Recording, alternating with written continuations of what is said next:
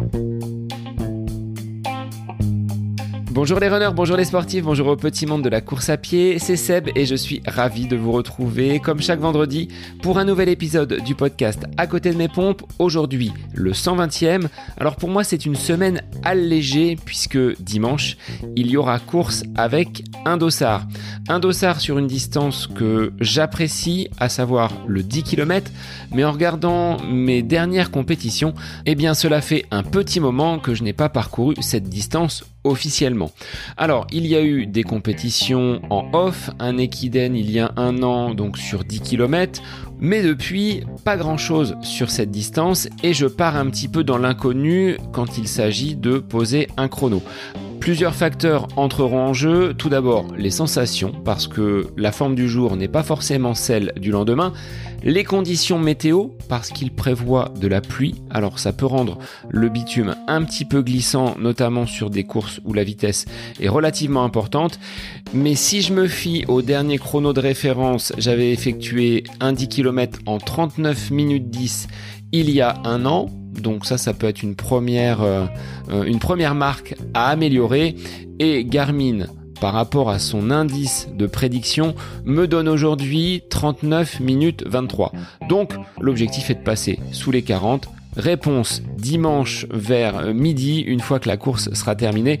Mais en tout cas, ben, j'ai effectué un bon volume de course à pied durant cette période post-Covid. Je ne pensais pas pouvoir courir aussi souvent avec des allures qui sont plutôt bonnes même si euh, là sur cette semaine je sens un petit, un petit peu de fatigue donc j'espère que pour dimanche ça tiendra mais en tout cas le plaisir sera là parce qu'il y aura beaucoup de monde donc du côté de ces foulées de l'Indien sur Orléans.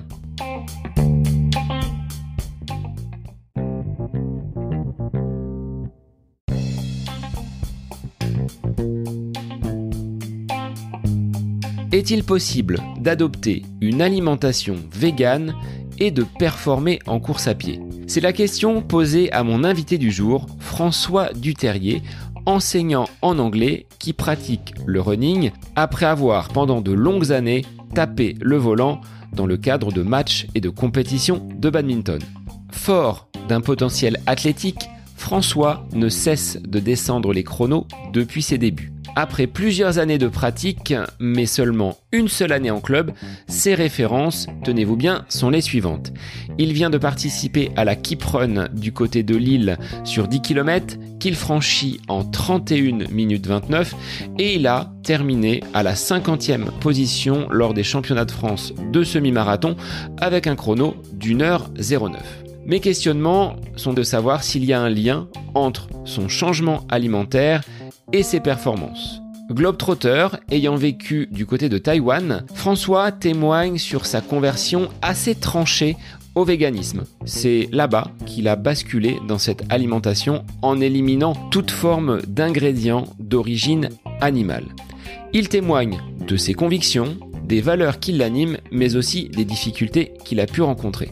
Il vous donnera des conseils pratiques si vous souhaitez entamer à votre tour une transition vers ce genre d'alimentation. Un grand merci à toi François, toi qui pourrais être, et je te l'ai dit lors de l'épisode, le sosie du trailer Anton Krupika ou du célèbre coureur à pied Forrest Gump. Alors moi je vous laisse en compagnie de François Duterrier, alias Vegan Runner.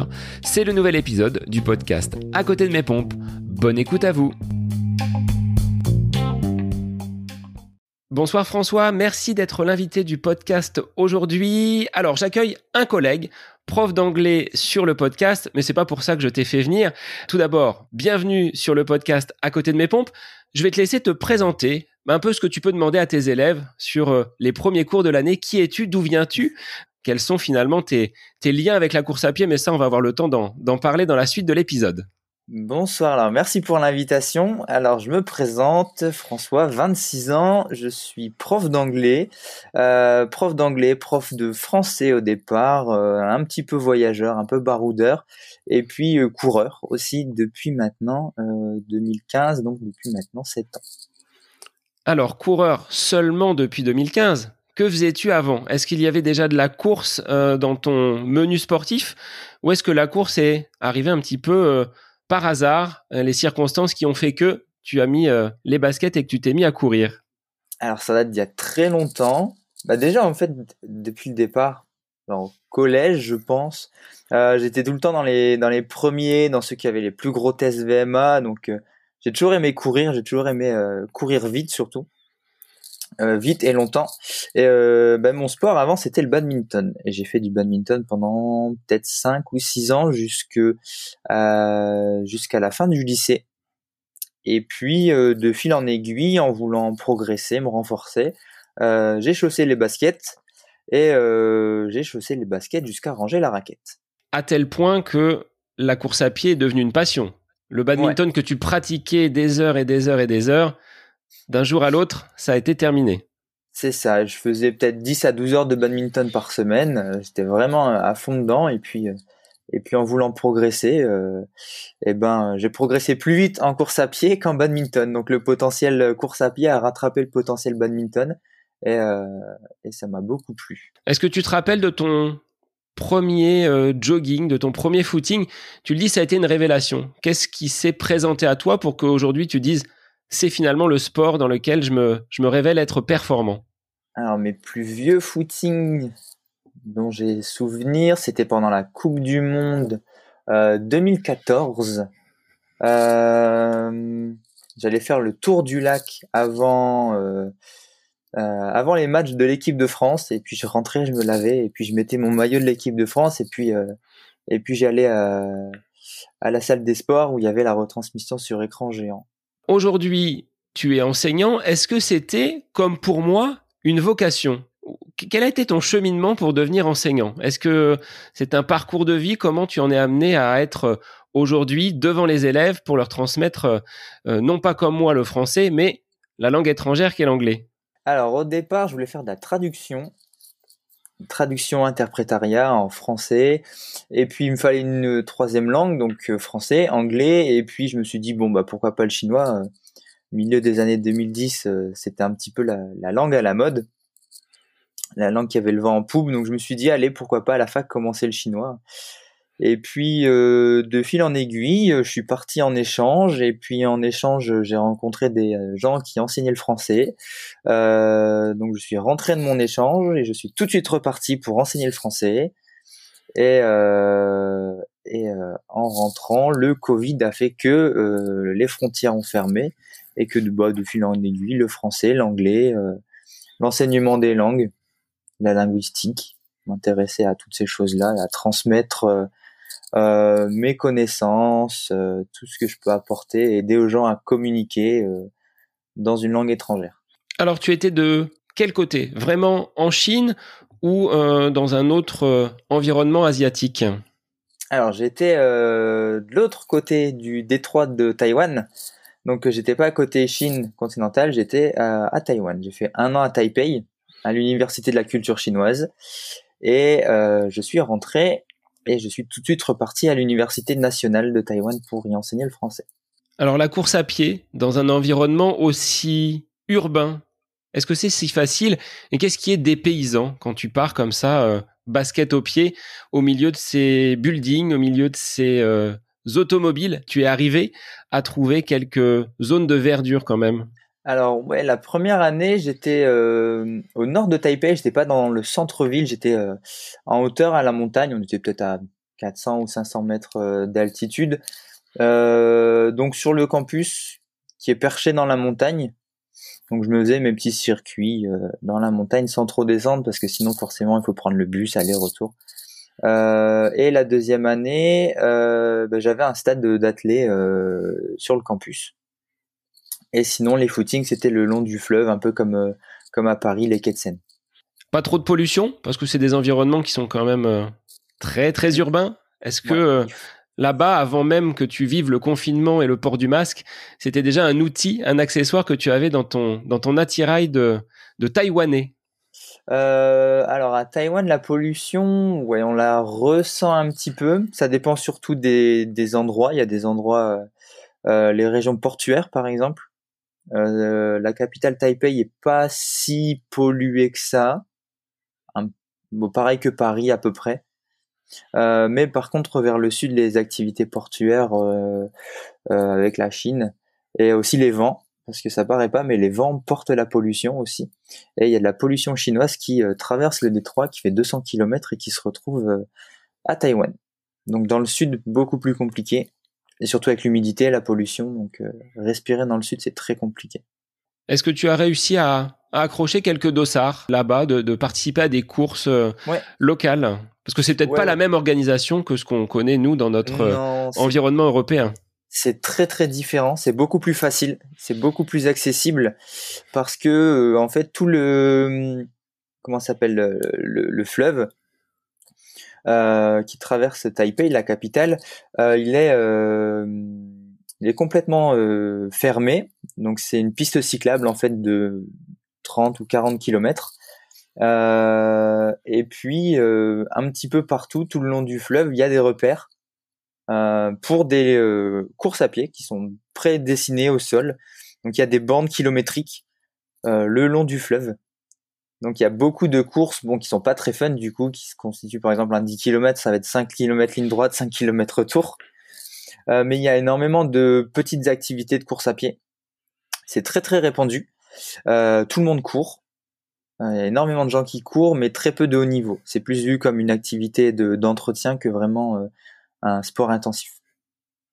Donc tu as peut-être eu des, victoires, des belles performances sur des, des courses locales alors euh, Ouais, beaucoup, beaucoup même. Euh, euh, au point où on me reconnaissait dans la rue, on me prenait en photo et je me retrouvais sur Facebook et je me fais ben qu'est-ce que je fais là?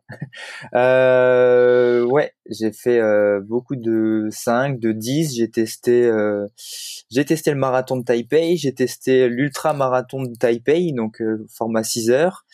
j'ai testé l'ultra marathon de Yangmingshan, 66 km de route de montagne sous 80% d'humidité une jolie étape du Tour de France, avec des jolis cols à 10%. Euh, et euh, par la suite, je suis redescendu sur des distances un peu plus courtes. Pas de regret d'être rentré après euh, donc cet épisode Covid? Tu es définitivement posé en France? Ou est-ce que ça te trotte quand même dans la tête de repartir vers cet horizon et ce soleil levant? C'est ça, il y a toujours, il y a toujours l'appel du large. Euh, une fois qu'on a goûté à l'expatriation, euh, vraiment au fait d'être euh, d'être livré à soi-même et d'être totalement indépendant sans avoir de compte entre guillemets à rendre à personne, c'est vrai qu'il y a toujours ce truc de bah, on aimerait bien on aimerait bien y retourner. Et puis aussi à la, culture une culture qu'on a qu'on a embrassée qu'on a appris à apprécier à connaître avec avec les côtés positifs les côtés négatifs aussi hein, forcément tout n'est pas tout rose, peu importe le pays dans lequel on va. Et euh, ouais, il y a toujours cet appel, euh, cet appel du large.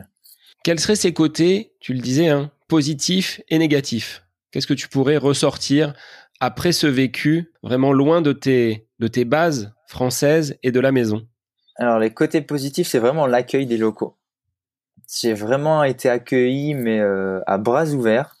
Euh, dans un pays qui est complètement ouvert et euh, prêt à accueillir euh, quiconque le veut. un sentiment de sécurité, vraiment.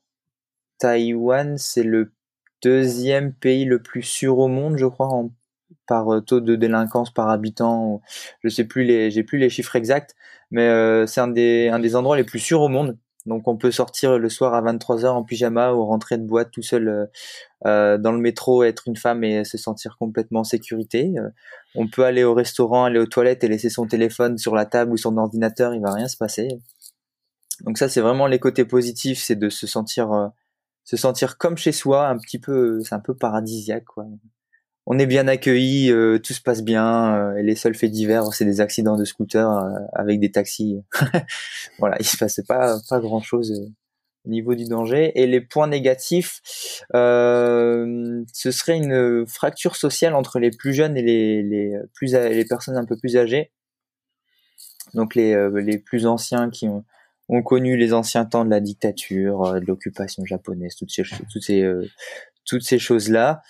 Euh, du coup, il y a une forte euh, ouais, fracture sociale, hein, des idées un peu plus conservatrices euh, comparées à une jeunesse beaucoup plus ouverte sur le monde, on a vu avec le les lois sur le mariage gay, toutes ces choses-là. Il y a beaucoup, beaucoup de, de fractures sociales selon les âges.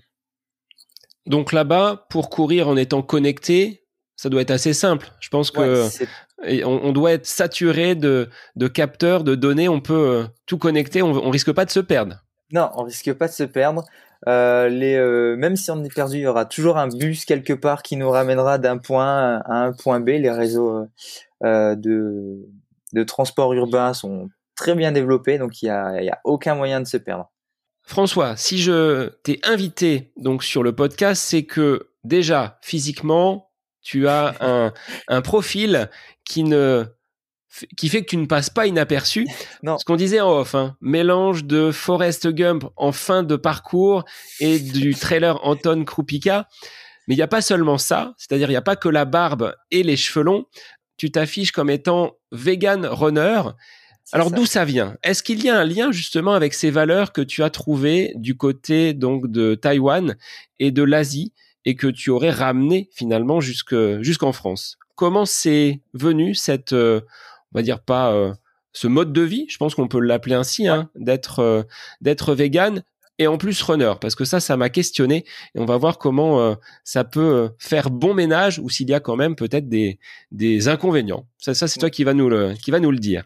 Alors, au départ, j'ai un mode de vie qui est très euh, basé, centré sur le, le respect, l'honnêteté. J'ai toujours euh, apprécié euh, le fait d'être transparent avec les gens avec qui j'interagis dans la vie en général. et puis de ces valeurs que je prône de, de respect, de tolérance, de sincérité, je me suis dit que si je voulais les appliquer à moi et la terre en général. Euh, enfin voilà mes idéaux un peu de quand on est jeune, on veut on veut que tout le monde soit gentil et tout le monde soit beau dans le monde. Et puis euh, je me suis dit bah tout le monde dans le monde, c'est aussi les animaux. Et euh, de fil en aiguille, à force d'en apprendre de plus en plus, milieu des années 2010, il y a eu les premières vidéos de L214 dans les abattoirs qui ont commencé à mettre en lumière les premiers scandales sanitaires autour de la questionnement du traitement des animaux. Et puis, bah, de fil en aiguille, c'était, il euh, n'y a pas eu de déclic. C'est plus une accumulation de trop d'informations qui a fait qu'il y a eu un point de non-retour. Et euh, ce point de non-retour, ça a été à Taïwan, justement. J'ai profité de partir dans un environnement beaucoup plus sain, beaucoup plus ouvert euh, au régime végétarien et vegan, pour justement mettre le pied à l'étrier et puis voir voir s'il y avait des changements sur mon corps, euh, si je le vivrais bien. Euh, je me suis beaucoup renseigné sur comment faire avant. Et puis j'ai tout mis en pratique là-bas et puis ça s'est très bien passé. Et, euh, et, depuis, aucun regret. Combien de temps tu estimes avoir pris pour faire cette transition d'une alimentation, on va dire, européenne, classique, comme la mienne, hein, avec forcément de, de, la viande? On va voir si mmh. tu as d'autres aliments que tu as peut-être mis de côté. Mais cette bascule, elle s'est opérée en combien de combien de mois, combien d'années? Tu le dis, hein, c'est une accumulation de, de beaucoup de petites choses, mais concrètement sur Taïwan, ça a pris combien de temps? Alors, euh, avant Taïwan, ça a pris quelques semaines, quelques mois où j'ai commencé à un petit peu réduire, à regarder par-ci par-là des repas végétariens, à m'en faire un ou deux, euh, et vraiment euh, la bascule vers euh, une alimentation carnée à une alimentation 100% végétale, c'était du jour au lendemain. On off. Là, ça a été radical. Ouais. Ce que je recommande pas spécialement, étant donné que la, transition pour le système digestif est pas très pas très optimale, à moins d'avoir un estomac bien accroché. la transition, l'apport de fibres, elle, est, elle est assez violente. je vais pas le mentir. Donc, plus d'alimentation carnée, donc euh, tout ce qui est viande animale, on met de côté. Tu gardes quand même du, du lait, des œufs, ou ça aussi, tu as balayé tout ça? Ouais, tout ce qui provient de près ou de loin de l'exploitation des animaux, donc euh, viande, lait, œufs, poissons, miel, cuir, soie, laine, toutes ces choses-là, j'ai tout arrêté du jour au lendemain. Donc ça impacte des choses plus larges que ta simple alimentation. Parce que tu dis de la soie, de la laine, du cuir. Donc là, on, dérive un petit peu sur euh, le mode de vie, sur euh, le côté vestimentaire. Donc tu es euh, un petit peu plus large que la simple radicalisation ou recentrage alimentaire. Ouais, c'est ça. Bah, j'ai pas de, j'ai pas de, de souci à parler entre guillemets de radicalisation. Parce le terme est un peu fort, c'est pour ça que j'ai préféré dire recentrage. C'est ça, parce que bah radicalisation, littéralement, ça veut dire aller à la racine du problème. Donc, pour moi, la racine du problème, c'est toute l'exploitation et du coup toute l'arborescence qui en découle. Après, forcément, avec le, la politisation, forcément, le mot radical n'a pas la même connotation. Mais euh, du coup, j'ai pris le problème à la racine et j'ai regardé tout ce qui se fait euh, de près, de loin, euh, de manière directe, indirecte sur les animaux, sur le fait que, par exemple, à peu près une vache sur deux qui est en abattoir pour la viande, bah, au final, c'est une vache laitière de réforme qui produit plus assez. Donc au final, consommer des produits laitiers, bah, ça fait participer à, euh, à la production de viande au final. Pour, euh, c'est pas moi qui mange la viande, mais c'est quand même moi qui participe au fait que la viande, que la vache finisse à l'abattoir. Dans cette consommation alimentaire, tu l'as dit, j'ai réduit petit à petit ma consommation pour ensuite basculer. Dans ton entourage, tu étais encore en, en France quand ça s'est euh, passé, quand cette transformation s'est opérée. Quel a été le regard peut-être de tes, de tes parents et des, des membres de ta famille de devoir aujourd'hui moins consommer? Et tu as dû peut-être apporter des preuves suite à tes lectures, suite à tes reportages, pour justifier ce choix donc euh, alimentaire de mettre de côté toute forme de, de source animale dans ton alimentation. Ouais, c'est ça. En fait, la bascule, je l'ai faite quand je suis parti à Taïwan, du jour au lendemain. En fait, c'était un cheminement qui, était en moi, et puis euh, et puis mes parents comprenaient pas trop, ils ont essayé de m'aider, de me freiner, de voilà, il y a aussi le, côté de bah, la maman qui nous inculque une, éducation, des valeurs, et puis du jour au lendemain, j'arrive, je, je fais maman, euh, ce que tu m'as enseigné, c'est c'est plus ce à quoi j'adhère, donc forcément il y a eu la crainte des parents, euh, la crainte de la santé, forcément ça touche à l'alimentation. Euh, le fiston qui du jour au lendemain se met à cuisiner tout seul des choses qu'on n'a jamais vues, ou alors euh, sans viande parce que la, la viande c'est l'apport de protéines pour les muscles et du jour au lendemain on voit des aliments disparaître. On se rend pas compte des nouveaux qui arrivent, on se rend plus compte de ceux qui disparaissent, donc forcément un peu un biais de certains biais cognitifs qui engendrent un peu certaines réticences. Même encore aujourd'hui, hein, ça fait ça fait six ans et euh, même encore de, auprès de ma famille, euh, il y a beaucoup de gens auprès de qui je dois encore me justifier euh, et expliquer six ans après le pourquoi du comment. Donc on doit t'apporter une assiette différente quand on se réunit dans ta famille pour que tu puisses être à table. Je ramène mon assiette moi-même. Parce que bah il y a aussi cette tout cet aspect social bah, les véganes sont déjà assez vus comme des gens qui imposent beaucoup de choses. Euh, j'ai pas non plus envie d'embêter tout le monde. Euh, et puis j'ai aussi envie de manger correctement parce que si euh, je vais euh, dans un repas de famille et puis que je dis que je suis vegan, et eh ben on va juste me dire ah bah les véganes c'est ceux qui mangent pas, ceux qui mangent pas, ceux qui mangent pas, et puis je vais me retrouver avec une assiette de pâte au sel euh, et une assiette de pommes de terre avec de la salade quoi. Donc c'est aussi pour euh, avoir mon alimentation équilibrée que que j'anticipe énormément euh, toutes mes sorties. Est-ce que la barbe et les cheveux, c'est né avec le côté vegan ou est-ce que tu les avais déjà avant? Est-ce que ça participe à ce changement, entre guillemets, dans ta, dans ta personnalité, dans ta façon de voir les choses? C'est vrai qu'il y a un petit peu ce côté un peu ouais hipster euh, bobo vegan cheveux longs barbu euh, qui fait des chignons. Euh, je vais pas je vais pas je vais pas le cacher je suis clairement dans le cliché. Euh, alors la barbe elle est venue au lycée au lycée. Ma première copine qui m'a dit que ça m'irait bien. Et puis le bouc la moustache les pattes la barbe. Et puis petit à petit tout j'ai laissé tout pousser jusqu'à avoir la barbe complète et les cheveux, bah, ça arrivait à Taïwan quand j'ai vu euh, mes, euh, mes collègues revenir avec des coupes désastreuses. Je me suis dit, je vais attendre euh, de rentrer en France. Et puis, au bout d'un an, je pouvais attacher mes cheveux. Et puis, je me suis dit, ah bah, c'est cool, si je peux les attacher, ça me va bien. Et puis, et puis, il y a tout qui s'est un petit peu accumulé. je suis arrivé avec la barbe, je suis reparti vegan et avec des cheveux longs.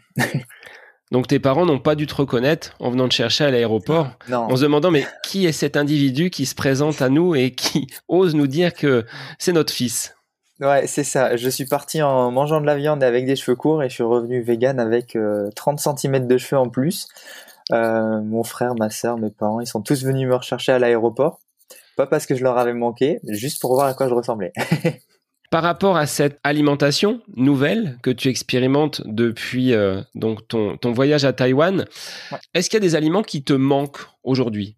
Des aliments où tu te dis, bah, je peux plus euh, les consommer, mais ça, c'est euh, vraiment quelque chose que j'aimerais intégrer quand même dans mon alimentation parce que c'est quand même difficile de s'en passer. Ou est-ce que tu as trouvé peut-être des, des, substituts pour contrer un petit peu ces, ces produits manquants? Ouais, c'est ça. Il y a beaucoup de substituts, beaucoup de. Bah, on, réapprend à cuisiner hein, concrètement. Euh, en termes d'aliments euh, bruts, j'ai aucun manque parce que, pardon, c'est, euh, pas, j'ai pas considéré ça comme euh, une frustration, comme un abandon de quelque chose que j'aime et que du jour au lendemain j'ai décidé de me passer. J'ai compris que c'était dans l'intérêt des animaux de que j'arrête de consommer ces choses-là. Donc par exemple, euh, quand je vois une pâtisserie, bah, si je sais qu'il y a un, œuf dedans, bah, je sais que cette pâtisserie a engendré euh, euh, une souffrance, une exploitation, voilà, à plus ou moins long terme. Hein. Bien sûr, c'est pas l'œuf qui va tuer la poule directement, mais ça fait partie d'un système qui me déplaît et que je considère comme immoral aujourd'hui. et du coup, je, verrai plus cette exploitation des animaux que vraiment la pâtisserie euh, appétissante. Donc euh, après forcément bah ça demande beaucoup de créativité, beaucoup de renseignements. Euh, on apprend à remplacer les œufs, bah, le lait bon bah maintenant avec tous les laits végétaux qui sont disponibles, les œufs, quel, comment est-ce qu'on ajoute du liant. qu'est-ce que tu qu'est-ce que ouais, qu'est-ce que tu utilises d'ailleurs? Parce que si tu veux faire des crêpes, j'en ai fait hier avec mes enfants, bah, c'est tout de suite les œufs vers lesquels on se tourne, le lait. Donc euh, faire une pâte à crêpes sans lait, sans œufs, qu'est-ce que tu qu'est-ce que tu mets?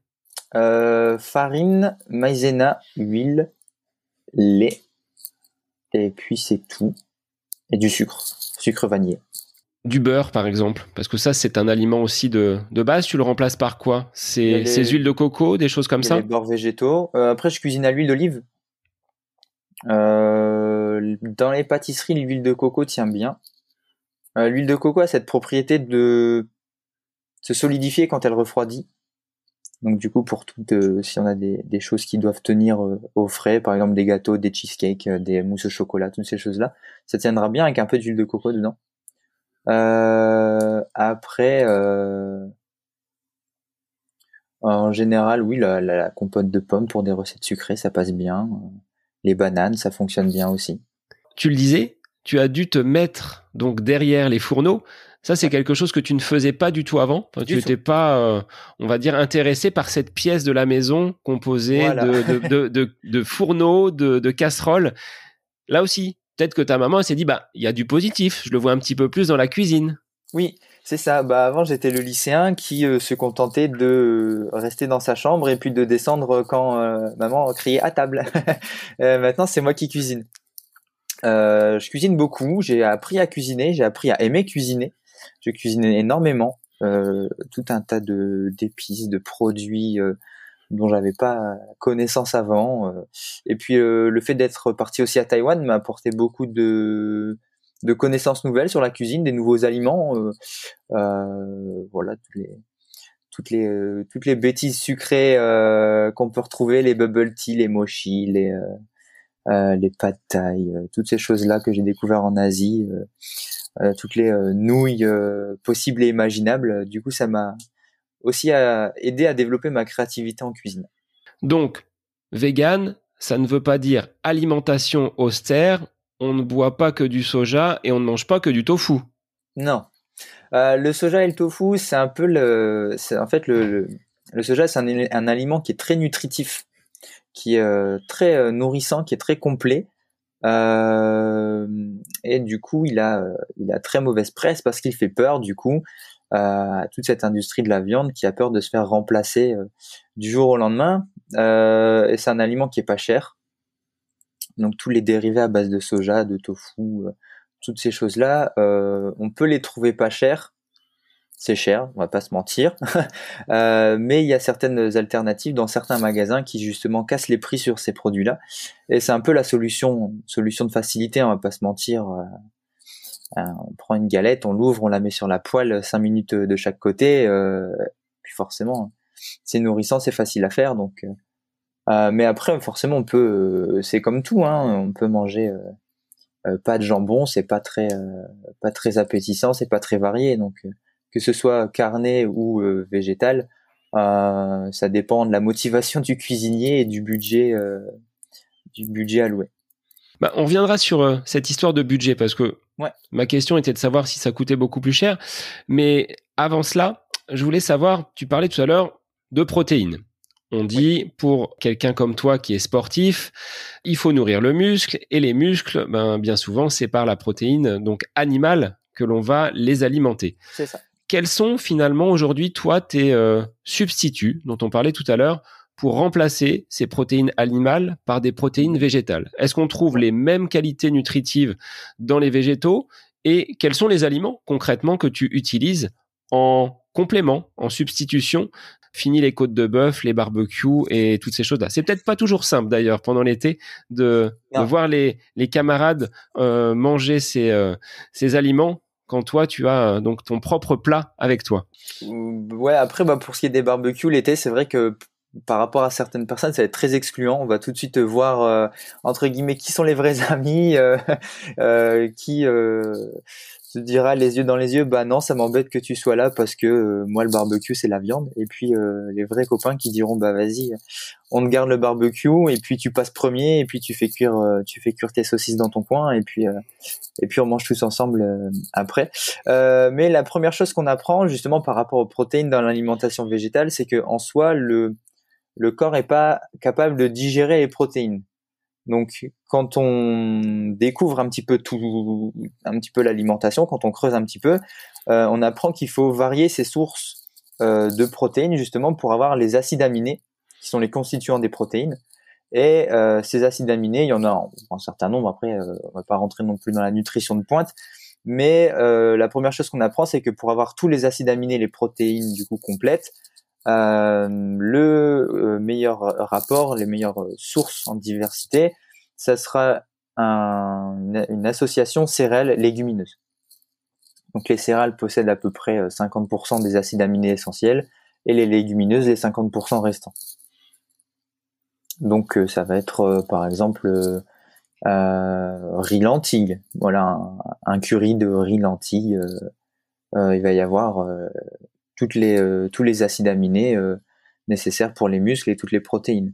Euh, ça peut être pâte, une galette de haricots rouges, ça peut être spaghetti bolognaise végétale comme on, peut trouver assez facilement. voilà, ça va être principalement et surtout pour le sport parce que ça apporte les, les, céréales, ça apporte aussi beaucoup de glucides. Donc 90% de mon alimentation, c'est euh, euh, céréales légumineuses. Justement, dans cette alimentation pour le sportif, on voit souvent des gens qui entament une transformation et une démarche vers euh, l'alimentation végane, mais on constate des carences. Est-ce que tu as constaté ce genre de choses. Carence par exemple en fer parce que euh, l'alimentation n'est pas suffisamment riche. C'est peut-être difficile aussi de nos jours par rapport à des aliments qui seraient des aliments bruts tels que les fruits, les légumes. On sait qu'ils ont quand même pas mal perdu en vitamines, en, nutriments. Où est-ce que tu fais tes courses pour avoir justement euh, les bons aliments avec des teneurs quand même en, en vitamines, en oligoéléments, en minéraux qui soient suffisantes pour ne pas avoir des carences que tu as peut-être connues? Alors, bah, au magasin, comme, euh, comme tout le monde, c'est euh, beaucoup de renseignements en amont sur comment est-ce qu'on remplace et par quoi est-ce qu'on remplace. Donc, euh, bah, les aliments, ça va être tout ce qui est donc principalement légumineuses, lentilles, pois chiches, haricots rouges, flageolets, petits pois, tous les dérivés de soja, tofu, tempeh, saucisses, galettes, toutes ces choses-là. Euh, sinon, de la même manière que tout le monde à Carrefour, euh, et, euh, et quand il y a un peu le repas de la flemme, et eh ben, et eh ben, il y a toujours un steak ou une escalope végétale qui traîne quelque part ou une boîte de nuggets de blé dans le frigo. mais ça demande surtout les connaissances en amont. Après, en aval, une fois dans les magasins, c'est assez facile. On se débrouille facilement. Euh, si quelqu'un, par exemple, voulait euh, transformer son alimentation, bah, je lui dirais, avant de se lancer, de se renseigner. Voilà, on n'est pas dans un entre guillemets, c'est un combat de longue haleine, donc je sais bien que c'est pas euh, en arrêtant tous les produits animaux du jour au lendemain que que tout va s'arrêter pour tous les animaux sur Terre. Donc, il y a beaucoup de programmes de transition. Par exemple, le L214 en fait un sur trois semaines. Donc justement, les trois semaines, c'est le le cycle de régénération du système digestif, donc euh, que moi j'ai euh, passé euh, à, l'accélérer, pas forcément pour pour le meilleur. donc il y a beaucoup de plans de transition douce entre guillemets pour nous, forcément, pour les animaux c'est pas pareil. mais ouais, c'est beaucoup de un, peu de documentation.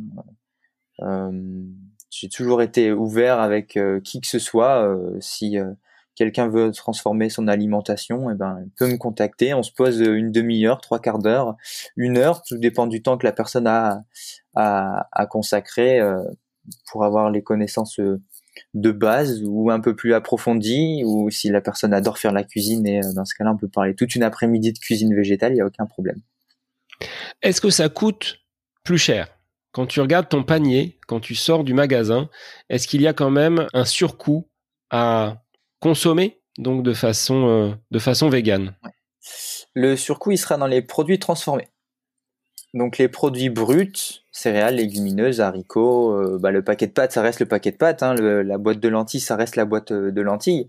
mais il y a un surcoût qui est pas négligeable sur tous les produits transformés, donc tous les steaks de soja, toutes les galettes, toutes ces choses-là qui sont qui sont plus chères, on va pas se mentir, parce que les chaînes de production sont pas forcément au même endroit, produisent pas dans les mêmes quantités, produisent pas avec les mêmes euh, avec les mêmes développements technologiques et industriels, donc forcément c'est tous ces produits-là sont plus chers. Mais il y a certaines enseignes, comme je disais tout à l'heure, qui essayent un peu de casser les prix. sinon, il y a toujours les magasins de déstockage alimentaire qui récupèrent ces invendus hors de prix pour les remettre à des prix, euh, à des prix corrects. Est-ce qu'il n'y a pas un effet de mode, François, avec euh, bah, les industriels qui ont bien flairé justement ce, ce filon de la de l'alimentation végane? Je voyais pas plus tard que la semaine dernière une entreprise qui développait un steak végétal, mais avec mhm. l'apparence d'une pièce de, de, boucher, avec les saveurs qui étaient reconstituées, avec, euh, je crois, à l'intérieur du, jus de betterave pour donner l'apparence du sang. Est-ce que c'est des aliments qui t'attirent ou tu préfères partir des aliments bruts et de faire toi-même ta propre assiette avec ces aliments qui sont des aliments pour toi de base Alors le goût de la viande en soi euh, me dérange pas. Je vais pas dire euh, ah, du jour au lendemain euh, c'est un aliment que que je déteste, qui est pas bon. Euh, voilà, c'est un aliment qui représente beaucoup de souffrance, mais qui gustativement est bon on va pas on va pas se mentir. Bah, un steak c'est bon, une côte de bœuf c'est bon.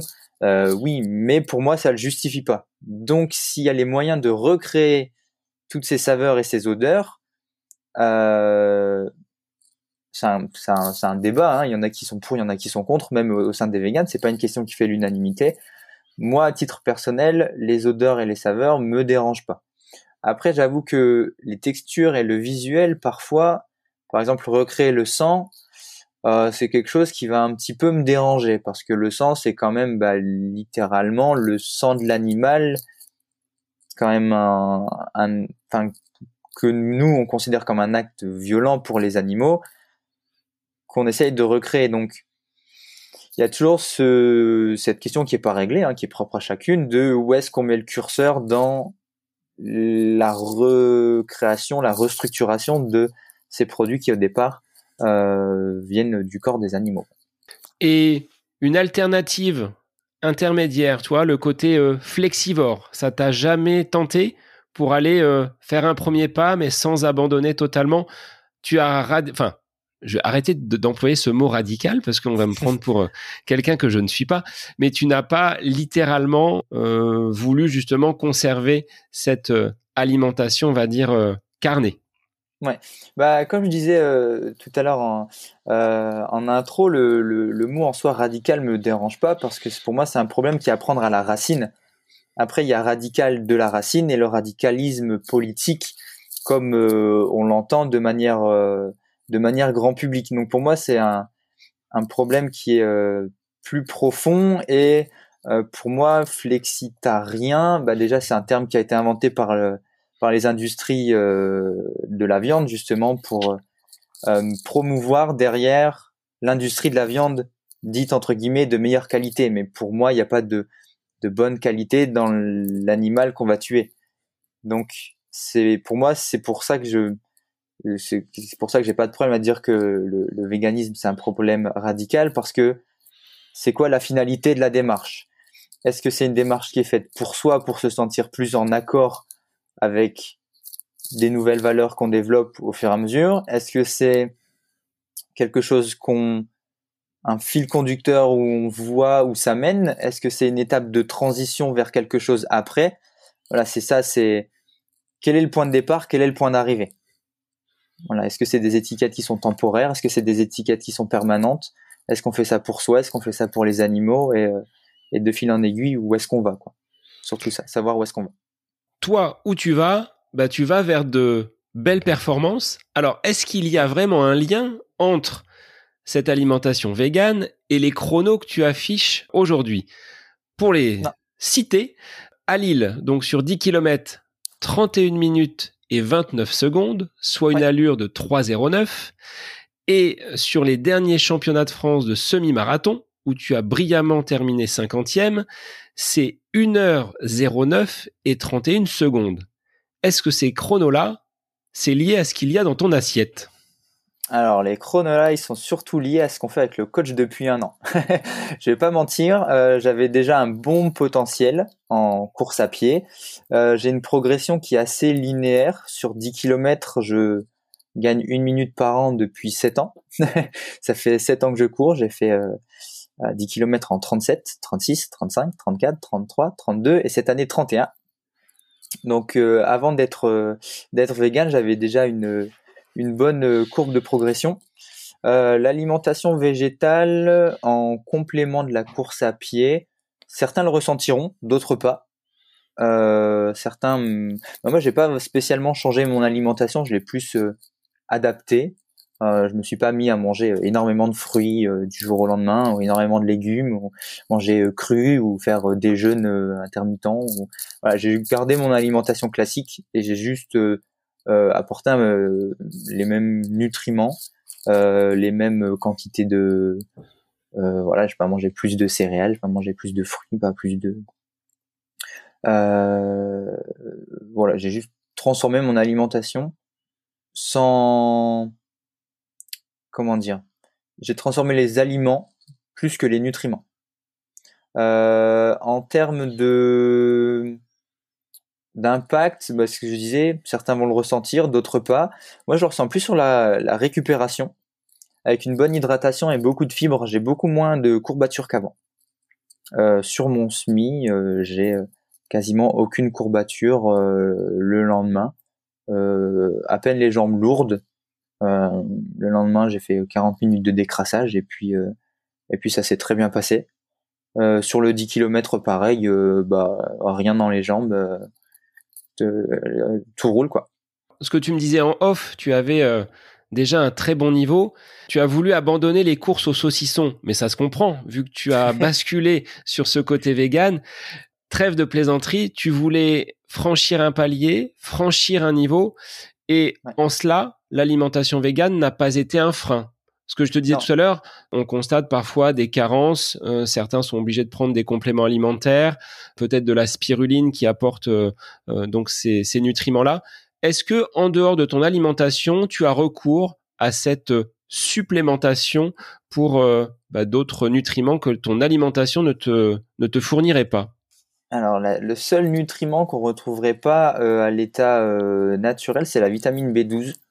Donc à part un complément de vitamine B12 que je prends tous les matins au petit déjeuner, hein, une sorte de petits des petits bonbons. voilà, tous les matins je prends mon petit bonbon au cassis ou à l'orange. non, sinon il j'ai pas de, de, de, supplémentation. Je fais deux prises de sang par an pour m'assurer que tout aille bien dans le bon sens. Voilà, la, la Sécu rembourse deux prises de sang euh, sans euh, comment dire sans prescription médicale. Donc euh, vegan ou pas, hein, si vous voulez faire un, bilan de santé, vous pouvez aller voir votre médecin et dire je veux faire un check-up. Vous savez, vous y avez le droit. mais non, j'ai pas de supplémentation. Je prends des protéines en poudre de temps en temps. Plus quand mon alimentation a été déséquilibrée, ou quand j'ai fait une grosse compétition euh, comme n'importe quel euh, entre guillemets athlète de mon niveau, voilà, au bout d'un moment quand on se fait des des grosses séances et puis qu'on va avoir un apport de protéines rapide et facilement assimilable, il y a toujours le, le shaker de protéines euh, euh qui est facile sous la main. Alors toi, ça, j'avais testé les protéines végétales et je trouvais que la texture était pas très, appétissante. C'était farineux. Alors je sais pas si c'était pas avec des à base de pépins de, de courge. Pois, pois, riz, courge. Voilà. Et... Les farines végétales sont très euh, farineuses. Et en coût relativement, euh, relativement importante, je trouvais. Donc, c'est ça. Euh, bah, c'est des, c'est des, ouais, c'est ça, c'est plus cher les, les process de fabrication, les aliments aussi selon, aussi selon, selon ce qu'on veut transformer en protéines, forcément, hein, pour, pour du lait, ça coûtera toujours moins cher à produire que euh, que des, courges, du riz. En termes de lait, tu les fais toi-même? Enfin, lait d'amande, lait, euh, les laits végétaux? Ou tu passes quand même par euh, des, achats avec des produits déjà un petit peu transformés? J'ai de quoi, j'ai de quoi le faire. J'ai un, j'ai un mixeur, j'ai un filtre exprès pour ça. ça coûte beaucoup moins cher d'ailleurs de le faire, de le faire soi-même. Par exemple, faire du lait d'avoine. Euh, voilà, c'est 100 grammes d'avoine, un litre d'eau. 100 grammes d'avoine, bah, c'est 15 euh, ou 20 centimes, même en bio, en vrac, euh, ça coûte pas cher du tout. Et puis, ça fait un litre de lait pour, pour 25 centimes à tout casser. Et sinon, boit non, toujours la bouteille au magasin qui, qui est déjà prête et qui a juste à être ouverte, quoi. si on part du petit déjeuner, François, jusqu'au euh, au coucher, qu'est-ce que tu mets dans ton assiette et est-ce qu'en fonction donc de tes jours d'entraînement, ton alimentation va différer? Est-ce que si un jour tu as une grosse séance, peut-être euh, à allure spécifique, tu vas augmenter euh, certains nutriments, donc une assiette qui sera différente d'un jour off où tu auras peut-être moins besoin d'apport? Comment tu, tu organises? Là, si tu faisais justement ce petit cours euh, d'une demi-heure. Comment de quoi se compose ton assiette? Alors, mon assiette, bah, le matin, je suis resté un enfant, le bol de lait avec les céréales, euh, ou alors euh, le bol de lait avec des flocons d'avoine, qui sont plus nutritifs que, que des céréales blindées de sucre. à midi, ça peut être ça peut être un chili végétal avec euh, riz, haricots rouges, maïs, euh, poivron, comme un chili con carne, mais il euh, n'y a pas besoin de viande parce que les haricots rouges, justement, avec l'association des céréales, apportent tous les tous les acides aminés pour avoir des protéines complètes. Ou alors il y a toujours des fois de la viande végétale, souvent en base de soja, c'est ce qui coûte le moins cher à, à produire à l'heure actuelle. voilà, avec quelques quelques légumes, euh, à 4 heures, euh, ça peut être euh, ça peut être un paquet de biscuits, euh, ça peut être encore avec un bol de lait, ça peut être euh, ou alors du pain, du pain avec un peu de confiture. et puis le soir, le soir, souvent je mange un peu plus un peu plus léger. Ça peut être des pâtes, des pâtes avec avec un steak végétal parce que le soir j'ai pas spécialement euh, envie de cuisiner ou alors je cuisine bien mais je cuisine pour le lendemain et je prends euh, je prends mon tupperware et puis au travail je je mange les restants de enfin je fais deux portions quoi. Une pour la veille et une pour le pour le lendemain. Donc tu ne manges pas à la cantine? Non. Non on n'a pas on n'a pas de cantine à notre travail. Euh, on n'a pas de cantine on a un centre de formation Donc on vient, on vient avec notre avec notre petit tupperware. Et quand j'ai des grosses séances, bah oui, bah il peut y avoir, comme je disais, un shaker de protéines dans le sac. Il peut y avoir euh, je, vais, je veillerai plus à manger euh, par rapport à l'heure de la séance pour éventuellement pas avoir de problème de digestion. J'en ai jamais eu, mais on m'a toujours dit de d'espacer un petit peu mes repas euh, par rapport par rapport aux heures d'entraînement. Donc avant, je pouvais manger une demi-heure, trois quarts d'heure avant et courir avec le ventre plein, ça me dérangeait pas. Mais j'avoue que je me sens plus confortable euh, depuis que je fais attention à, à manger euh, maximum, enfin minimum du coup, faut pas qu'il y ait moins de deux heures. Euh, je sais que s'il y a moins de deux heures avant mon, entraînement ou ma course, ça va être un, ça, ça risque d'être compliqué. Ça peut être un, risque à prendre inutile. Mais est-ce que, à l'image d'un Novak Djokovic qui disait avoir éliminé tout gluten de son alimentation et être devenu performant, le fait d'être vegan pour toi, ça nécessite de mettre de bons aliments dans ton assiette et donc derrière d'apporter à ton corps peut-être un carburant de meilleure qualité et donc de performer Est-ce que c'est un cheminement que tu, que tu valides ou est-ce que tu le vois pas forcément comme cela parce que tu le disais, tu avais déjà un niveau qui euh, affichait de très bonnes performances et c'est le travail qui t'a permis aujourd'hui de, de descendre drastiquement ces chronos? Euh, non, moi je l'ai pris uniquement du côté euh, du côté éthique. Le côté sportif, je m'en suis pas du tout pas du tout inquiété. Je savais que si je faisais ça bien, il n'y allait pas y avoir de problème et je n'ai pas spécialement euh, utilisé mes mes, mes chronos pour pour populariser ou pour développer mon alimentation et mon style de vie. je porte le t-shirt Vegan Runner plus comme un comme un étendard de bah, c'est une culture qui est possible plus que comme euh, c'est la solution miracle qui vous fera euh, avoir vos meilleurs chronos. Euh, après pour ce qui est de Djokovic avec le gluten, oui, bah, le gluten avec les blés à l'heure actuelle qui sont de plus en plus petits, plus en plus courts, les, le gluten, donc la protéine du blé, est beaucoup plus difficile à digérer. Donc il y a beaucoup plus de personnes qui sont intolérantes au gluten parce que leur système digestif ne leur permet plus de digérer le gluten.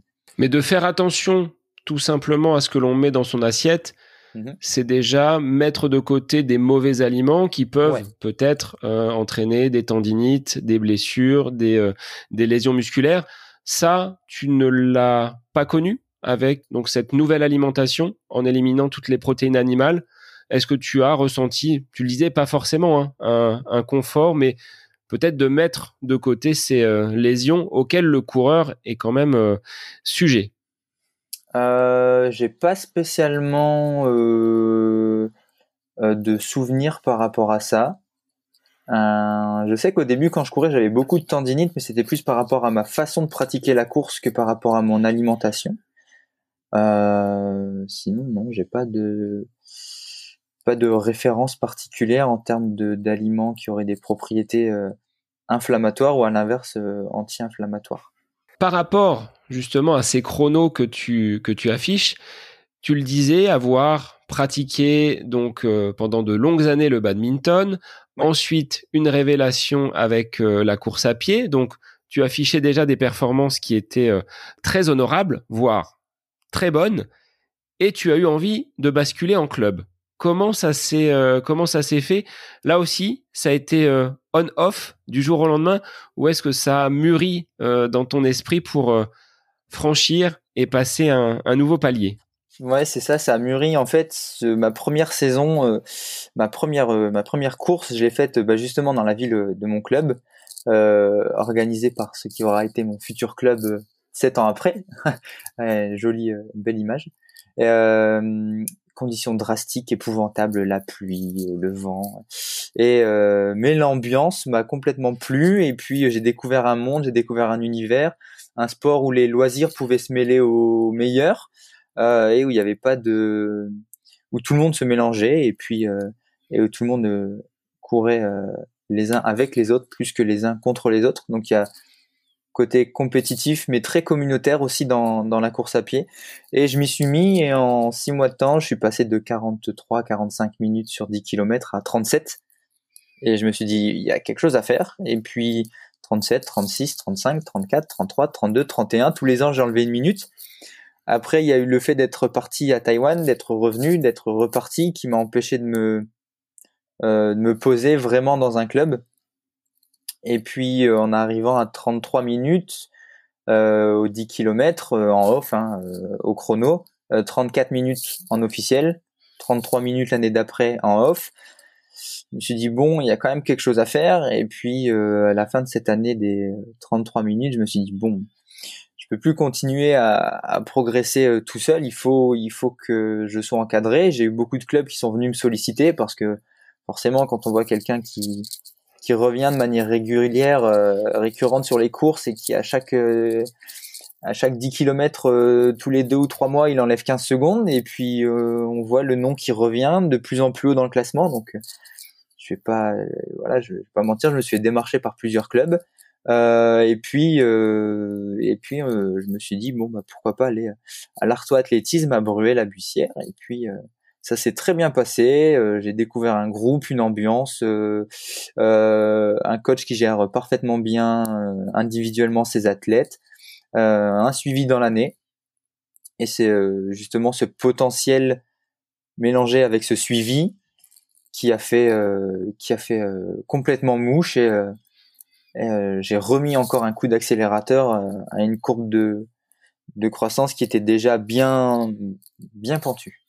Mais avant d'intégrer ce club, tu étais autodidacte. C'est toi-même qui réalisais tes, euh, tes, séances, tes plans, avec quand même une construction, une progression qui serait euh, finalement, voilà, euh, les séquences, les séances, mais quelque chose de, de filant sur une année, ou est-ce que tu composais un petit peu à l'envie en fonction de tes, tes sensations?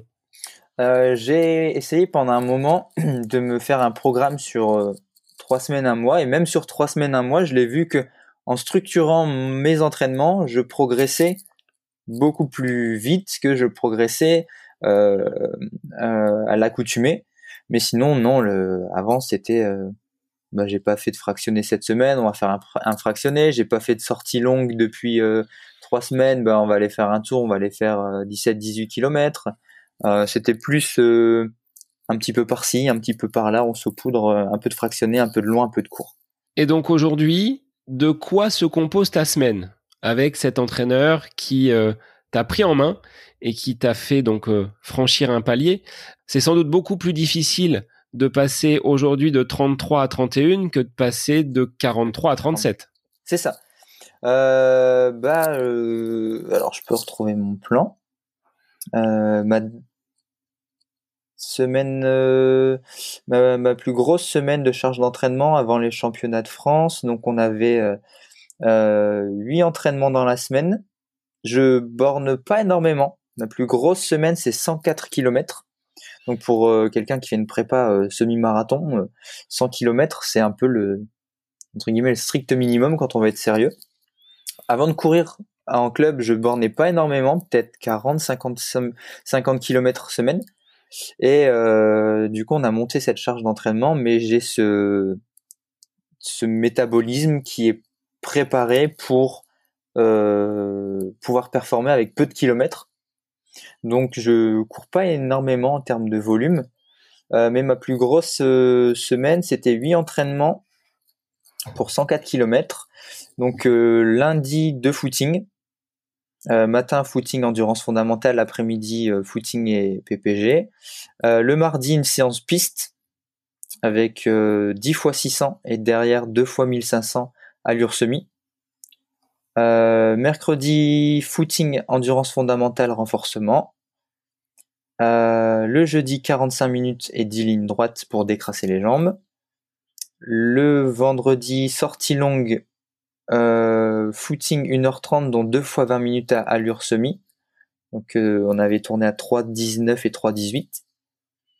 Euh, le samedi, footing abdogainage et le dimanche, footing tranquille 1h15. footing actif 1h15. Et ça faisait 104 km pour 8 entraînements. La notion de footing, elle revient quand même régulièrement. Il y a quand même beaucoup de, de, séances en endurance. Ouais, il y a une bonne base de séances en endurance. En général, on est sur trois footings par semaine. Il y a de la PPG, donc la PPG se prépare avec un footing de 35 minutes en amont. Donc il y a environ 3, 3 footings par semaine. selon si on travaille le court ou le long, il va y avoir une séance ou deux de piste. Donc moi c'était une séance piste et euh, une séance euh, sortie longue avec euh, allure spécifique et puis et puis un petit peu de un peu de renfort et puis mis bout à bout ça fait 6 à 7 entraînements dans la semaine. Donc ça représente quand même du temps à consacrer à, son entraînement mais avec un cadre et un objectif. Est-ce qu'il te faut cet objectif pour aller te, te faire mal sur la piste ou sortir, quelles que soient les, conditions météo? Est-ce que c'est ça qui te, qui te guide? Ah, bah, J'ai toujours ce... Bah, je suis, ça fait peut-être 7 ans que je cours et je suis toujours aussi foufou dans ma tête en me disant euh, je continue de progresser, c'est génial. Euh, avec le coach, on a fait un peu de, on a un peu discuté, un peu fait de prépa, pas de la prépa mentale, mais il m'a bien fait comprendre que la progression linéaire, elle n'est pas infinie. Hein, on va pas enlever euh, une, minute, tous les ans pendant 30 ans, hein, parce que sinon ça fait du une minute au 10 km. donc il y a un moment où euh, les courbes vont se tasser. Donc euh, pour l'instant non, on continue et puis on voit où ça mène. Et justement, comme j'ai cette courbe de progression qui pour l'instant fléchit pas, on n'a pas de d'objectif de chrono, plus des objectifs en termes de, de course. Donc euh, on va préparer une saison estivale, on va préparer une. Euh, là j'ai fait saison estivale, j'ai fait du foncier. Là on part sur euh, une saison hivernale de vitesse. le but ça va être d'arriver en janvier avec un bloc de vitesse pour le reconvertir en endurance, comme ça a été le cas pendant ma prépa prépa semi. Donc en sortie de en sortie de printemps la vitesse l'été, on l'a converti en, en durée. Là, on va refaire pareil. En hiver, on va faire la vitesse qu'on va reconvertir en durée au printemps. Donc, on, on voit plus en termes d'objectifs à long terme et de plans plutôt qu'en termes de, de chrono. Et euh, j'ai un coach qui est pas très regardant en termes de chrono, euh, plus en termes de sensation. Il travaille beaucoup à la sensation, au cardio. Euh, si les 400, euh, on les fait en, euh, le plan c'est en 1-6 et puis bah si voilà on a une journée où on a beaucoup travaillé où on est fatigué on a mal dormi on a mal mangé on a tous nos problèmes perso et eh ben si la séance euh, les 400 on les fait en une en une 8 au lieu de une 6 et eh ben on les fera en une 8 au lieu de une 6 euh, l'objectif ça va pas être de faire 31-30 au 10 km même si pour moi c'était l'objectif le coach voulait pas me donner d'allure cible donc là on est parti sur une euh, fourchette d'allure. Il m'a dit, euh, fais sur une fourchette d'allure. Et après les courses, il vient me voir, il me dit, voilà, pour ta course, je t'imaginais courir entre autant et autant à telle allure. Mais jamais de conditionnement propre euh, au chrono et à l'allure. Ce qui évite de se mettre trop la pression finalement. tu sais que tu as tes sensations qui peuvent varier du jour au lendemain et tu composes avec, avec cela. Donc, ceinture cardio ou cardio. au poignet? Ouais, ceinture cardio. Euh, le coach travaille beaucoup les relevés cardio. Alors moi, c'est pas compliqué. Mes relevés cardio sur mes courses, ils sont tout plats. euh, au bout de deux minutes, je suis à, je suis à FC max et puis euh, et puis je, je vais tourner à FC euh, max pendant euh, pendant toute la course. Alors si on prend la, le mauvais calcul 220 moins l'âge, ta fréquence cardiaque maximale, elle est, elle est, elle est à combien? Euh, alors on l'a on l'a recalculé parce que j'ai fait toute ma euh, ma ma spé euh, toute ma préparation euh, semi avec un objectif en cardio de 169, 170, 172 battements par minute, donc ce qui est assez faible. Et puis euh, le jour du semi, euh, j'ai fini à 186, je crois, quelque chose comme ça. Euh, donc j'étais à 182 de moyenne et 186 en max. Donc bon, on a relevé un petit peu les les les, zones les zones cardiaques. Là, ma SV2, donc ma mon seuil max, il est à 184 donc à partir de 184, je suis, euh, je suis dans le rouge. Voilà, 184 c'est mon rouge et le maximum, j'ai eu 192 sur mon 10 km. Alors c'est vrai que ça, ça fait débat quand même parce que utiliser le cardio, ça va dépendre quand même des sensations du jour. Faut pas être mhm. trop regardant sur les allures et vouloir tourner à la seconde près. Là, c'est un petit peu moins euh, facile, mais ce qui te permet peut-être de te détacher un peu plus facilement du chrono et de dire bon, je sais que je suis dans cette allure-là et cette allure-là, ben c'est ce que je dois faire en semi, ce que je dois faire au 10 km, même si au 10 km, ben, on part à fond et puis on reste à fond et ça tient sur, euh, sur toute la distance. Mais ça permet peut-être de, de mieux te connaître. Est-ce que tu arrives, toi, à repérer justement ces, euh, ces différentes zones avec, je le rappelle, hein, seulement un an d'expérience avec ton, avec ton coach, mais un passif quand même de, de plus de sept années de, de course à pied? Ouais, les zones, on les, on les ressent parce que comme le plan est beaucoup plus structuré, il y a des entraînements qui vont être plus, euh, plus récurrents. Donc il y a des sensations qui vont être plus récurrentes selon les entraînements qui vont justement être, plus récurrents. Donc euh, il y a certaines sensations qu'on retrouve assez vite d'une séance à l'autre. Euh, après, savoir exactement à combien mon cardio tourne, ça on peut pas, on peut pas le deviner. le coach le voit euh, quand il nous tire sur la piste à vélo, euh, notre cardio est relié à son compteur et il voit notre euh, notre cardio et il peut adapter justement en temps réel selon nos conditions physiques de la journée l'intensité. souvent il adapte vers le haut. Quand je lui dis non, on peut pas plus, il regarde le compteur cardio, il me fait euh, t'es en train de récupérer, euh, t'es à 140 pulses, t'es en train de me parler euh, sur des 400 en, en une 5, une 6. Euh, on va aller plus vite. euh, tu fais tu fais tes 3000 en je me souviens c'est la dernière grosse séance, c'était un un 4 x 2000 et l'objectif, c'était de faire euh, donc en allure 3-10, 3-5, 3-0 et moins de 3. Et euh, les 3-10 euh, très facile parce que c'était pas très loin de l'allure semi. Les 3-5 est déjà plus compliqué. Les 3-0, il y avait plus rien. Et il me fait comment tu te sens? Je fais je, pourrais pas aller plus vite. Il regarde le cardio, il me fait chut. et euh, le dernier 2000, on a tourné à 2,57 de moyenne et, et il m'a aidé justement à me à me sortir sortir de ma zone de confort.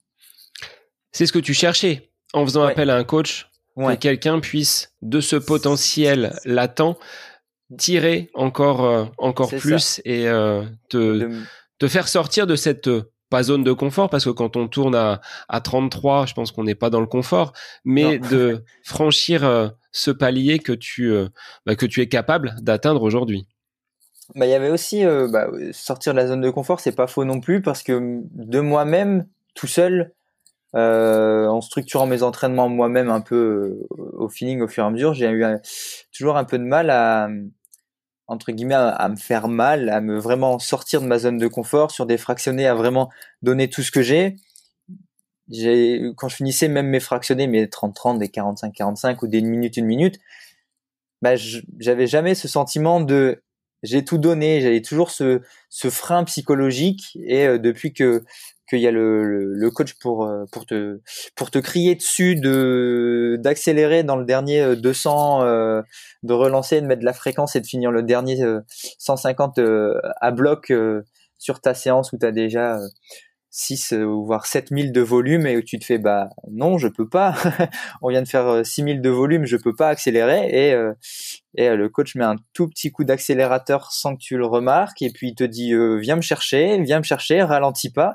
Alors que bah t'es pas en train de ralentir tu es en train d'accélérer et il te conditionne pour que tu ailles le chercher et il t'encourage et il te crie dessus et, et il te, il te il, clairement il me transcende hein, je vais pas je vais pas le mentir je vais pas mentir être capable de finir euh, un finish au sprint et puis finir un dernier 400 en, en, euh, en 1-3, euh, c'est quelque chose que jamais de la vie j'aurais pouvoir imaginer. J'aurais pu imaginer il y a un an quand je faisais mes, mes 400 en 1-12. Là, on me dit, tu vas faire 12 fois 400 et le dernier, tu le feras en 1-3. Ben, j'étais là. Non, il y a un an, j'étais à 1-12, je tournais à 20 à l'heure et j'étais j'étais au bout de ma vie et jamais je me, je me serais vu aller aussi loin et pouvoir me dépasser pas aussi facilement, mais bah, que cette barrière psychologique du franchissement, de, du dépassement de soi, euh, je puisse l'atteindre, l'atteindre comme ça. Et le travail avec le coach est, euh, de très bonne qualité. Il est présent à tes côtés pour chacune des séances ou seulement pour des séances, on va dire, stratégiques, telles que celle sur piste ou celle à allure, à allure spécifique? Ouais, séance piste.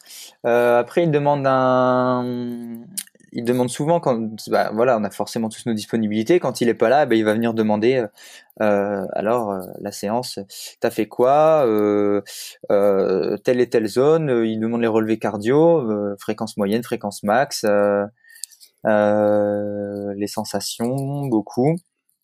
Mais après, sur toute la prépa, il a toujours été là sur toutes mes séances pistes sur à peu près la moitié des sorties longues parce que lui commençait à, à retrouver un bon niveau et du coup, euh, il m'a accompagné sur pas mal de, de, sorties.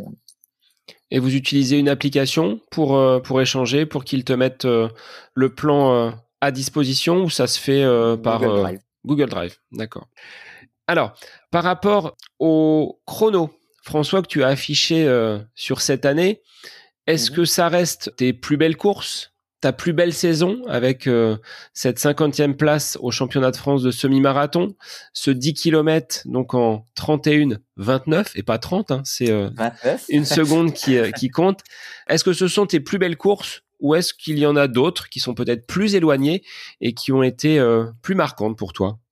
En course marquante, oui, bah forcément, au-delà de l'aspect uniquement des performances, il y a le cadre forcément le cadre. Il y a des courses qui sont beaucoup plus euh, euh affectives que d'autres. J'ai euh, des souvenirs des marathons à Taipei avec énormément d'encouragement.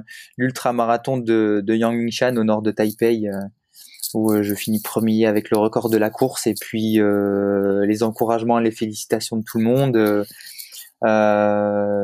j'ai gravi, j'ai grimpé à Taipei, Taipei 101. On a monté les 90 étages de la euh, tour euh, verticale, course verticale de 90 étages. Voilà, c'était euh, très difficile mais très marquant. et ces championnats de France, bah oui, de semi, mes premiers championnats de France sur route, donc forcément un affect particulier sur cette course-là. Et puis et les copains qui font la surprise de venir d'un coup, j'entends les cornes de brume et, euh, et euh, les, trompettes là du Tour de France, et puis euh, tout le monde qui crie et qui m'encourage. Donc ouais, j'ai au-delà de uniquement des, des, des, chronos, mais mes plus belles courses, mes plus beaux souvenirs, c'est plus par rapport à, à l'environnement que vraiment d'avoir fini par terre. Par exemple là, bah 31-30, bah c'est mon meilleur chrono, mais euh, je dirais pas que c'est ma meilleure course en termes en termes d'affect. Voilà, c'est pas c'est pas la plus belle course, c'est pas le plus beau parcours, c'est pas le plus beau cadre.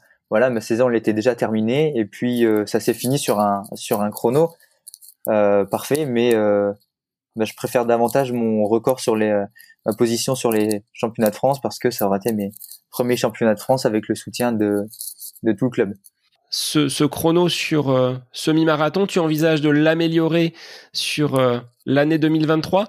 Quels seront tes objectifs? À venir, s'ils sont déjà fixés ils sont, ils sont fixés. On les a fixés euh, euh, autour d'un verre dans un bar. euh, C'était déjà prévu, mais on en a discuté après la course samedi. Donc là, je pars sur une semaine de, sur dix jours de fausse coupure. Donc trois jours de coupure, un jour de footing, trois jours de coupure, un jour de footing. Euh, et puis euh, ensuite, je fais euh, la saison de piste hivernale. Donc l'année dernière, j'étais sur les crosses. Là, je vais faire la piste. Les crosses seront faits plus à valeur de volume, sortie longue, un peu de travail de code, de puissance, dans l'objectif de euh, de préparer le, le chrono sur chrono sur piste, donc un 3000 un 3000 indoor.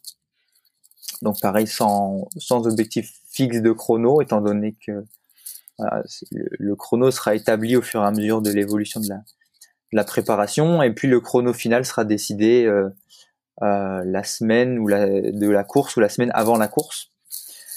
Euh, donc derrière les crosses, donc comme je disais pour faire travailler du volume et un peu de et un peu de de puissance, de variation d'allure. Euh, en sortie de saison hivernale, donc euh, toute cette accumulation de, de, vitesse et de puissance, on va le convertir sur du long. Et l'idée, ce serait d'aller faire le 10 km à Valenciennes au mois d'avril 2023. Donc avec entre-temps les championnats de France de semi-marathon. Donc pareil, en euh, conditionnement pour les 10 km. Donc s'il y a un nouveau chrono, il y a un nouveau chrono. S'il n'y a pas un nouveau chrono, il n'y a pas un nouveau chrono. On regarde le pourquoi du comment, on regarde ce qui a été, ce qui n'a pas été.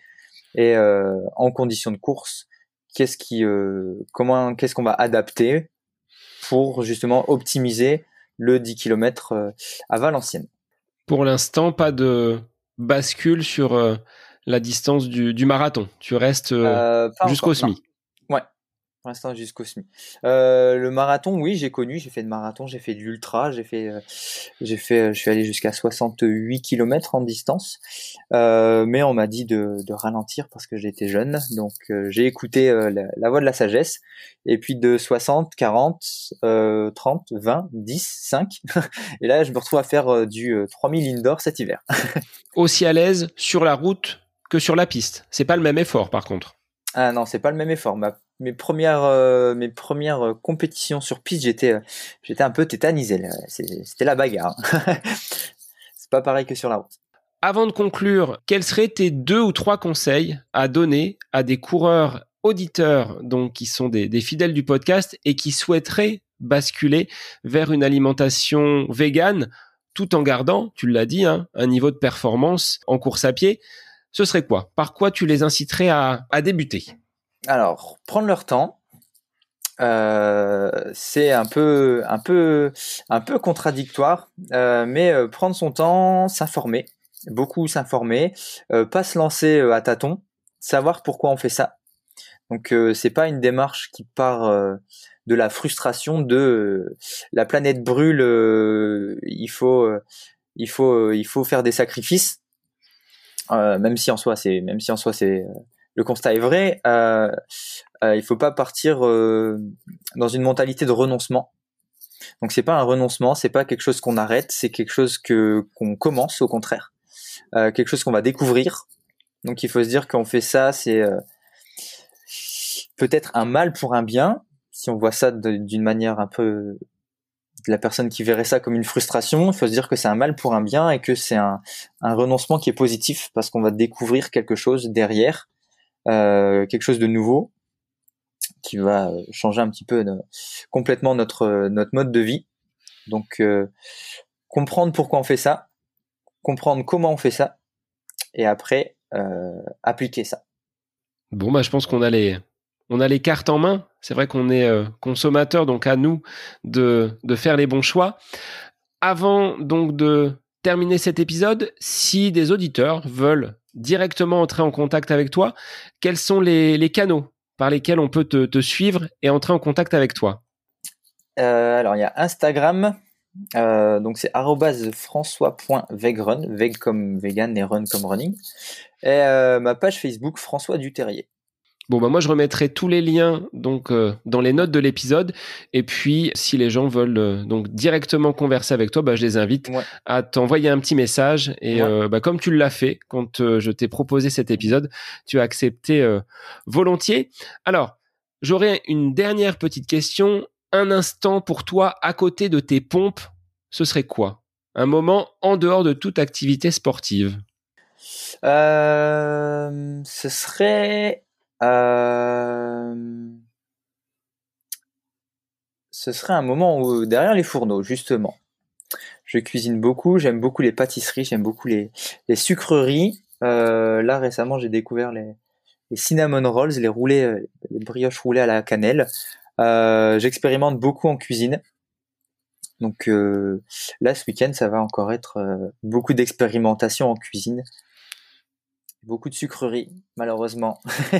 Mais tu es en phase de, de semi-coupure, donc on va dire que le coach sera pas trop regardant. Oui, non. Et, et il dira rien s'il écoute l'épisode. Non, non, le, le, le Subway, le Burger King euh, en euh, version vegan après la course, euh, même même vegan, il est mérité. Hein, le, le gros repas après la course, même en vegan, il y a de quoi largement se faire plaisir.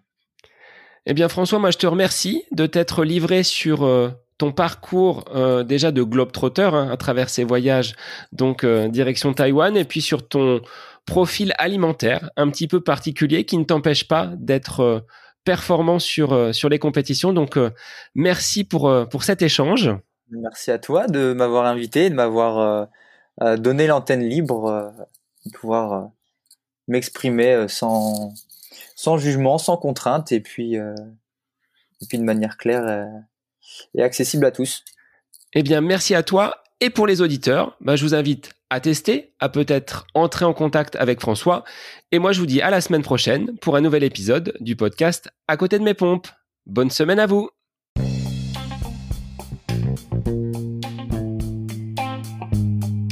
J'espère que cet épisode avec invité vous aura plu. Je vous remercie infiniment de votre écoute pour euh, faire remonter le podcast dans les classements, je vous invite à laisser une petite évaluation sur Apple Podcast, 5 étoiles, un petit commentaire, ça me fera énormément plaisir et vous permettrez au podcast d'être remonté, diffusé, euh, déployé sur euh, ces différentes plateformes de façon bah, plus importante encore qu'il n'est actuellement. Et puis je vous invite à me retrouver sur les différents réseaux, hein, Facebook, Instagram. Laissez votre petit message, votre commentaire, ça me fait plaisir d'échanger avec vous. Si vous avez des questions, si vous voulez euh, voilà, échanger sur quelconque sujet en lien avec la course à pied, mais pas que, parce que le sport c'est une philosophie de vie et c'est une passion qui nous anime de façon commune, donc n'hésitez pas à venir échanger avec moi. Sur ce, je vous souhaite une bonne fin de semaine, un bon week-end et je vous dis à la semaine prochaine pour un nouvel épisode du podcast À côté de mes pompes.